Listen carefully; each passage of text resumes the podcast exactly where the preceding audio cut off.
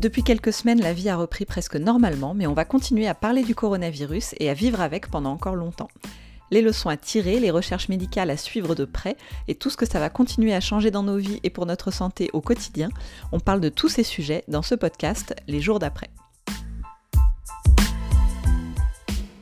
Je suis Laura Châtelain, journaliste spécialisée en santé, et dans cet épisode, je vais vous parler de ces patients touchés par le Covid-19 et qui plusieurs semaines, voire plusieurs mois après, ne parviennent toujours pas à se débarrasser des symptômes.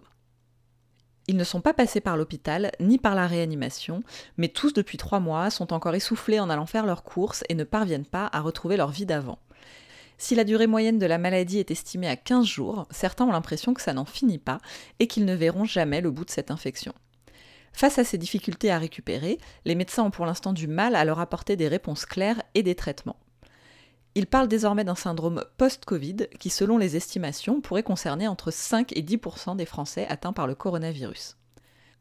Le docteur Nicolas Barisien, chef du service de médecine physique et de réadaptation à l'hôpital Foch de Suresnes, nous explique à quoi correspond ce syndrome post-Covid.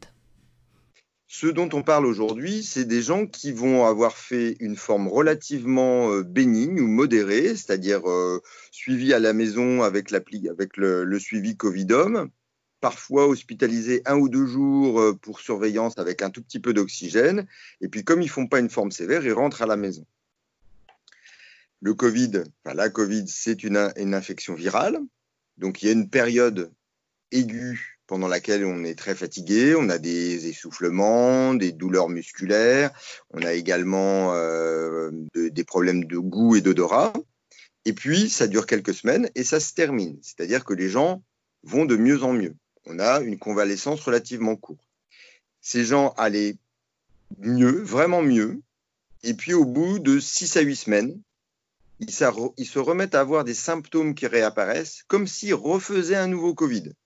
Sauf que quand on recherche s'ils ont encore du virus, on ne trouve pas de virus. Ils n'ont plus d'infection virale active et ils ne sont pas dans la configuration où ils ont des séquelles de réanimation. C'est quelque chose de différent. C'est la résurgence des symptômes alors qu'il n'y a pas de virus. C'est des gens jeunes et actifs et on a pour l'instant autant d'hommes que de femmes. Donc c'est des moins de 60 ans. Pour les hommes, c'est plutôt même des moins de 40 et euh, qui, euh, pour les hommes, ont perdu beaucoup, beaucoup de masse musculaire. Ils ont perdu 5 euh, à 10% de leur poids du corps. Et pour les dames, elles ont plutôt un peu des profils respiratoires, hein, c'est-à-dire une difficulté à respirer normalement et avoir une respiration efficace. Alors, ça a mis du temps à sortir parce que déjà, on était encore en période de confinement. Donc, les gens qui étaient avec ce type de symptômes à la maison, qui avaient quand même une activité plutôt réduite, euh, en souffraient moins que maintenant, bah, ils retournent au travail, euh, ils, ils, reprennent une vie presque normale, et donc ils, ont, ils en souffrent beaucoup plus. Donc ça, le déconfinement a fait surgir, a fait, a fait ressortir les symptômes chez les patients. Combien de patients sont, en souffrent? Bah, Ça, on n'en sait absolument rien c'est avec le temps qu'on aura une idée de euh, est-ce que c'est 5%, 10%. Euh, ça, c'est, euh, on ne le saura que dans quelques mois. Si beaucoup de malades peuvent se reconnaître dans ce profil dressé par le docteur Barisien, d'autres n'ont même pas connu la période dite de lune de miel durant laquelle les symptômes disparaissaient, et parlent plutôt de Covid long. On ne compte plus les groupes Facebook et les hashtags après J60 ou après J90 qui accompagnent leurs témoignages sur les réseaux sociaux. Ils se sont même regroupés en un collectif baptisé les malades du Covid-19 au long cours. C'est exactement la situation d'Hélène, qui a 46 ans et n'avait pas de problème de santé particulier avant le coronavirus. Au départ, elle n'a même pas pensé être victime du Covid, avant que son état ne se dégrade et que les symptômes ne s'accumulent au fil des jours. Donc moi j'ai eu les premiers symptômes euh, le 6 avril j'avais, euh, j'avais très, très, très mal à la gorge. C'était un peu comme si j'avais un, un, kyste à la gorge.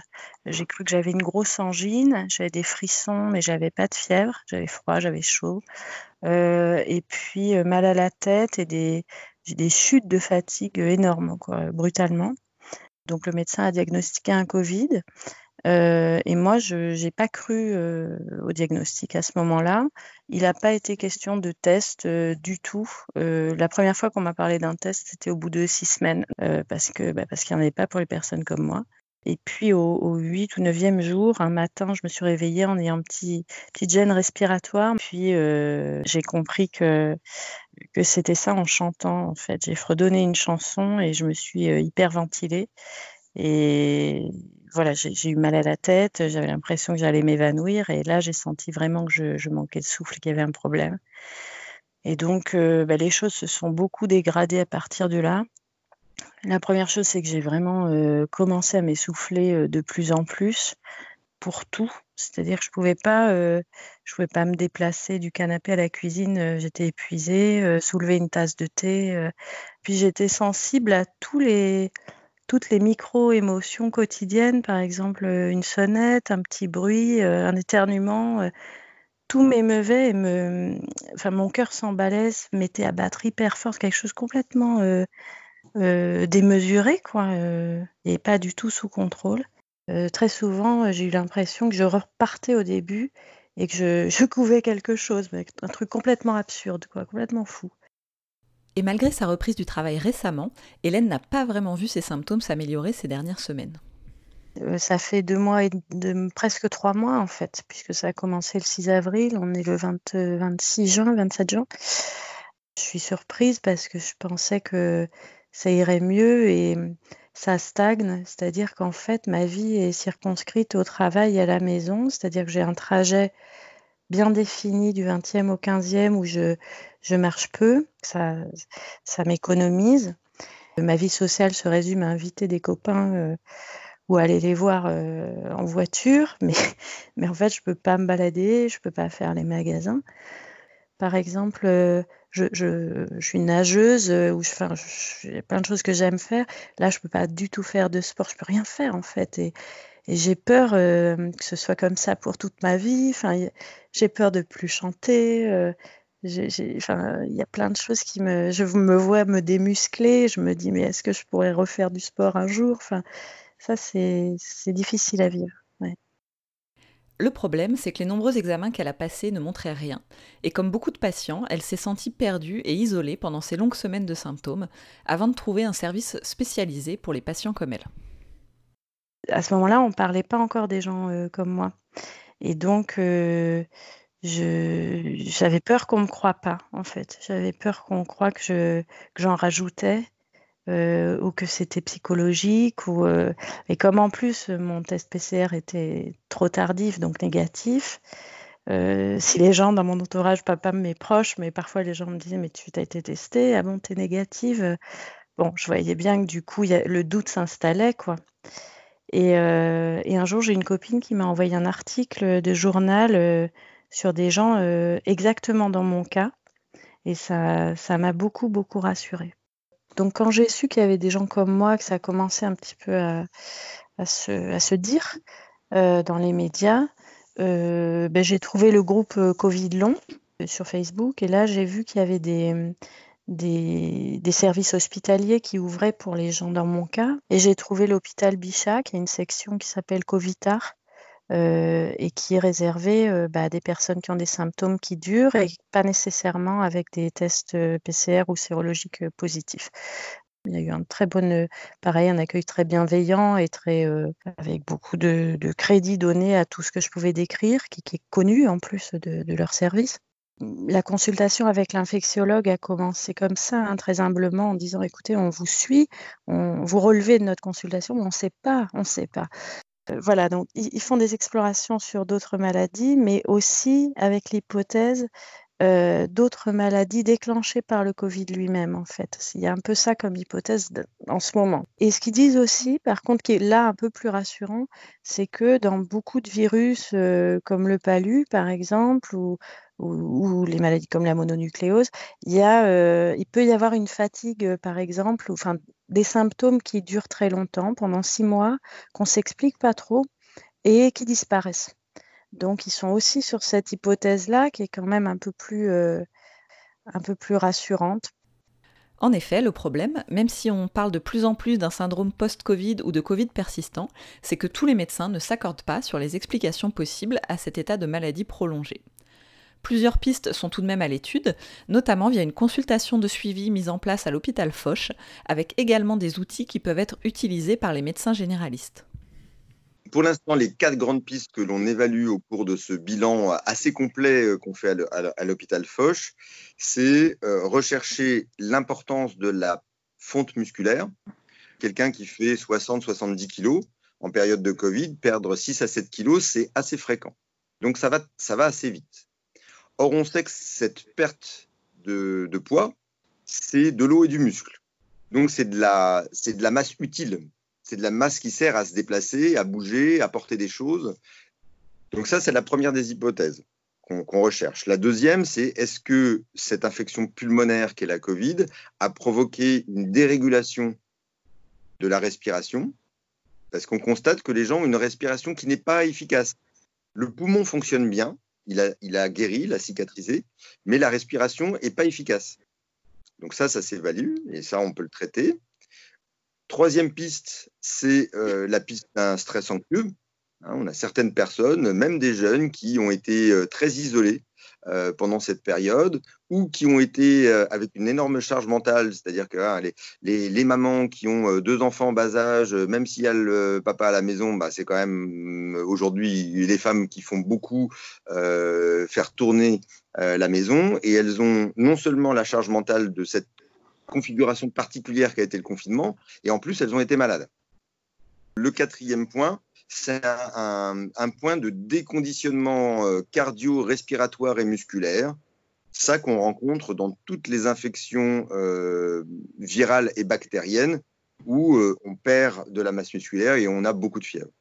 Donc ça, par exemple, le déconditionnement, on l'a après une grippe sévère, on l'a après une pneumonie où on a été hospitalisé une ou deux semaines on n'est pas capable de montrer qu'il se passe quelque chose d'anormal au niveau de l'immunité. là, on, fait pour nos patients des prises de sang pour effectivement vérifier ça. Et sur les paramètres standards qu'on recherche pour, euh, pour l'immunité, bah, tout est normal. Donc il se passe peut-être quelque chose, mais qu'on n'est pas capable d'évaluer en routine quotidienne. La bonne nouvelle, c'est qu'après ce bilan complet, les médecins peuvent proposer certaines approches pour soulager les patients et les aider à récupérer enfin leur état de forme. Alors déjà, ce qu'on leur propose, c'est qu'une fois qu'on a évalué au cours de ce bilan-là ces quatre critères, s'il y a un des critères qui est euh, perturbé, eh ben, on a des solutions. C'est-à-dire que reprise de masse musculaire, ça se fait avec la reprise d'activité physique et un régime alimentaire adapté. Les problèmes respiratoires, c'est les kinésithérapeutes qui savent euh, faire le traitement des syndromes d'hyperventilation. Euh, quand c'est un stress anxieux, ben, les psychologues cliniciennes savent accompagner les gens et, et ça se débloque relativement vite. Pour vous donner un exemple, les premiers patients qu'on a vus il y a maintenant trois semaines, qui font euh, leurs exercices et leur rééducation. On reprend contact avec eux une fois par semaine et les retours sont plutôt bénéfiques. C'est-à-dire que le fait d'être pris en charge et de soigner spécifiquement euh, le problème dont ils souffrent font qu'ils sont en train de repartir dans une convalescence où ils vont de mieux en mieux semaine après semaine. Au bout de deux, trois semaines, ils ont toujours des symptômes et qui sont moins fréquents et moins intenses. Ce qu'on sait, c'est que dans toutes les maladies infectieuses, on a ce type de fatigue dans la période de convalescence et qu'il est important de le prendre en charge dans la convalescence immédiate parce que c'est facile à soigner, mais que si on laisse les choses s'installer, quand les gens reviennent six mois plus tard, à ce moment-là, c'est beaucoup plus compliqué, c'est beaucoup plus long. Ce qui est important, le message que je veux faire passer, c'est que si, euh, si certaines personnes souffrent de ces symptômes, il faut en parler euh, à, son médecin traitant qui a la possibilité, avec l'outil qu'on a mis en ligne, déjà de euh, trouver une réponse à certaines des interrogations des patients et à les faire prendre en charge par des, des professionnels paramédicaux qui savent très bien faire ça. On observe que la prise en charge se met peu à peu en place pour les patients souffrant d'un Covid persistant, et il ne faut donc pas hésiter à en parler à votre médecin ou à vous orienter vers des consultations spécialisées si vous êtes dans cette situation.